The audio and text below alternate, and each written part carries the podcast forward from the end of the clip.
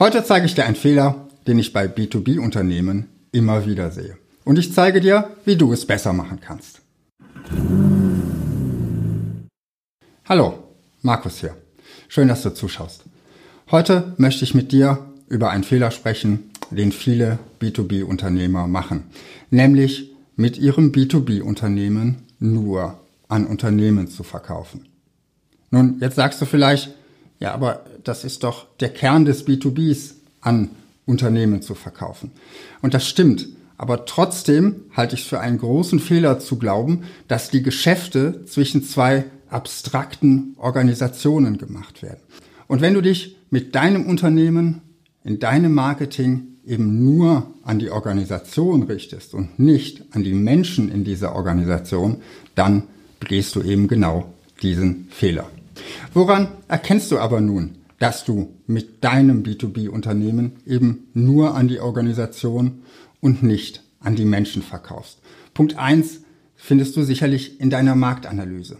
Wenn in deiner Marktanalyse nur Informationen über die Organisation, über die Unternehmen selbst stehen, also ich sage jetzt mal die Branche, die Mitarbeiterzahl, das Umsatzvolumen, aber nichts darüber, wer in diesem Unternehmen Entscheider ist oder welche Bedürfnisse diese Entscheider haben, warum sich die Entscheider im Unternehmen für dein Angebot entscheiden sollten, dann ist das schon mal ein erstes Anzeichen dafür. Anzeichen zwei ist, du gehst in deinem Marketing davon aus, dass deine Kunden grundsätzlich rational entscheiden. Das kommt so aus der Betriebswirtschaftslehre, da gibt es diesen Homo economicus, der hat alle Informationen vorliegen und der trifft immer die rational beste Entscheidung. Aber ist das wirklich so? Liegen deinen potenziellen Kunden tatsächlich alle Informationen vor?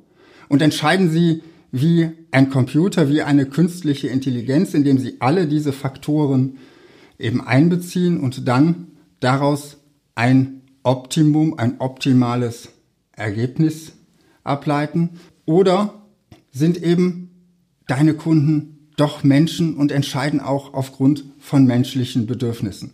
Was gibt ihnen die meiste Sicherheit? Wo können sie am meisten Vertrauen finden? Was bringt sie auch auf ihrem persönlichen Weg weiter? Wenn du diese Menschen mit zu komplexen, rationalen Argumenten überschüttest, dann wirst du sie möglicherweise abhängen und ihre wahren Bedürfnisse nicht befriedigen. Punkt drei geht in die gleiche Richtung. Du überschüttest deine Kunden mit Informationen, denn du gehst ja davon aus, dass sie diese Informationen auch verarbeiten können.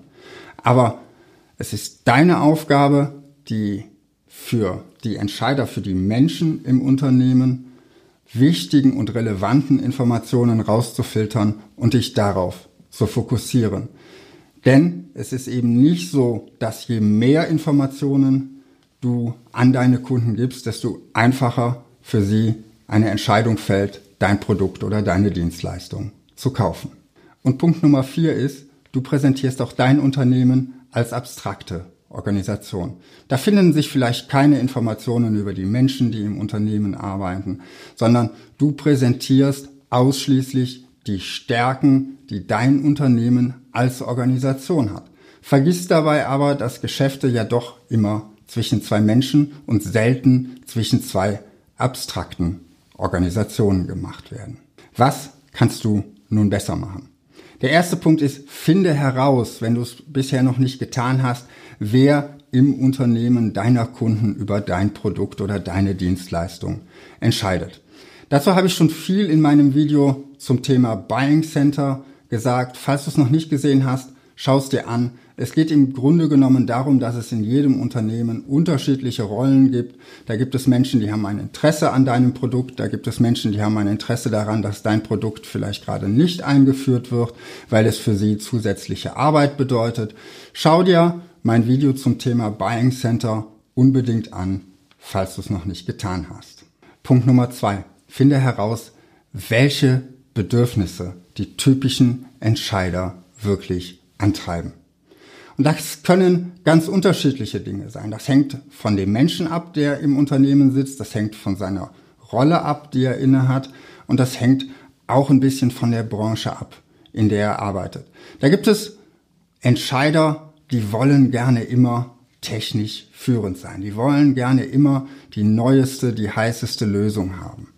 Das sind die sogenannten Early Adopter. Diese Zielgruppe wirst du sicher ganz anders ansprechen als die Zielgruppe der Menschen, die im Wesentlichen ein ganz großes Sicherheitsbedürfnis haben. Das kann sein, dass sie wollen, dass diese Lösung wirklich auch in 20 Jahren noch funktioniert, dass sie eher Innovationen gegenüber abgeneigt sind. Diese Menschen wirst du mit den gleichen Argumenten, mit denen du den Early Adopter für dich gewinnst, ganz, ganz schwer überzeugen können. Möglicherweise wirst du sie sogar abschrecken damit. Deshalb ist es ganz wichtig für dich herauszufinden, welche Bedürfnisse hat dein Entscheider.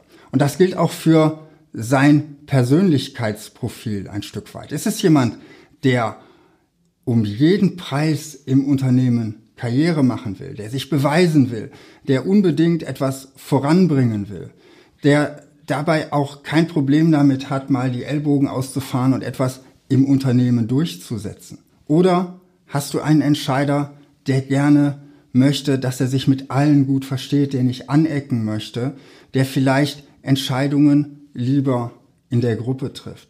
Diese beiden Menschen wirst du völlig anders ansprechen müssen. Da wird die Sprache in deiner Werbung völlig unterschiedlich sein, je nachdem, wen du vor Augen hast, wenn du deine Werbetexte formulierst. Tipp Nummer drei ist, sprich die Menschen als Menschen an und nicht nur als Rolle oder Funktion.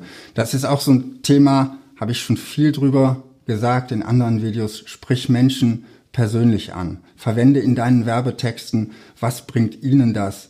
Wie können wir ihnen helfen? Verwende die direkte Ansprache und nicht eine abstrakte Sprache. Und falls du im Vertrieb tätig bist, behandle Menschen eben wie Menschen und nicht einfach wie Rollen oder Funktionen. Und dazu gehört auch, dass du ein bisschen von deiner Persönlichkeit zeigen darfst, um eben mit den Menschen auch auf einer persönlichen Sympathieebene arbeiten zu können und versuche diese Sympathie auch in deiner Werbung zu transportieren. Tipp Nummer vier ist, präsentiere die Menschen in deinem Unternehmen. Zeige, dass in deinem Unternehmen Menschen arbeiten. Ich sehe immer noch so viele Internetseiten, wo nicht einer der Menschen, die hinter dem Unternehmen stehen, noch nicht einmal die Geschäftsführung zu erkennen ist. Dazu werde ich in den nächsten Wochen nochmal ein gesondertes Video machen. Wenn du es nicht verpassen willst, dann abonniere auf jeden Fall den Kanal. Und falls du in Zukunft weitere Tipps von mir haben willst und garantiert kein neues Video verpassen willst, dann abonniere meine B2B Marketing Impulse. Dafür kannst du dich auf meiner Website anmelden unter www.selders.tv slash anmelden. Das war mein Tipp für dich heute. Was denkst du darüber? Schreib's mir unten in die Kommentare. Wenn dir das Video gefallen hat, lass mir ein Like da und natürlich, falls du es noch nicht getan hast, abonniere Zeldas TV. Du bekommst dir jede Woche Tipps und Tricks, wie du in deinem B2B-Marketing deine komplexen Produkte und Dienstleistungen einfacher verkaufen kannst. Ich freue mich, wenn du nächste Woche wieder zuschaust und wünsche dir bis dahin viel Erfolg in deinem Marketing.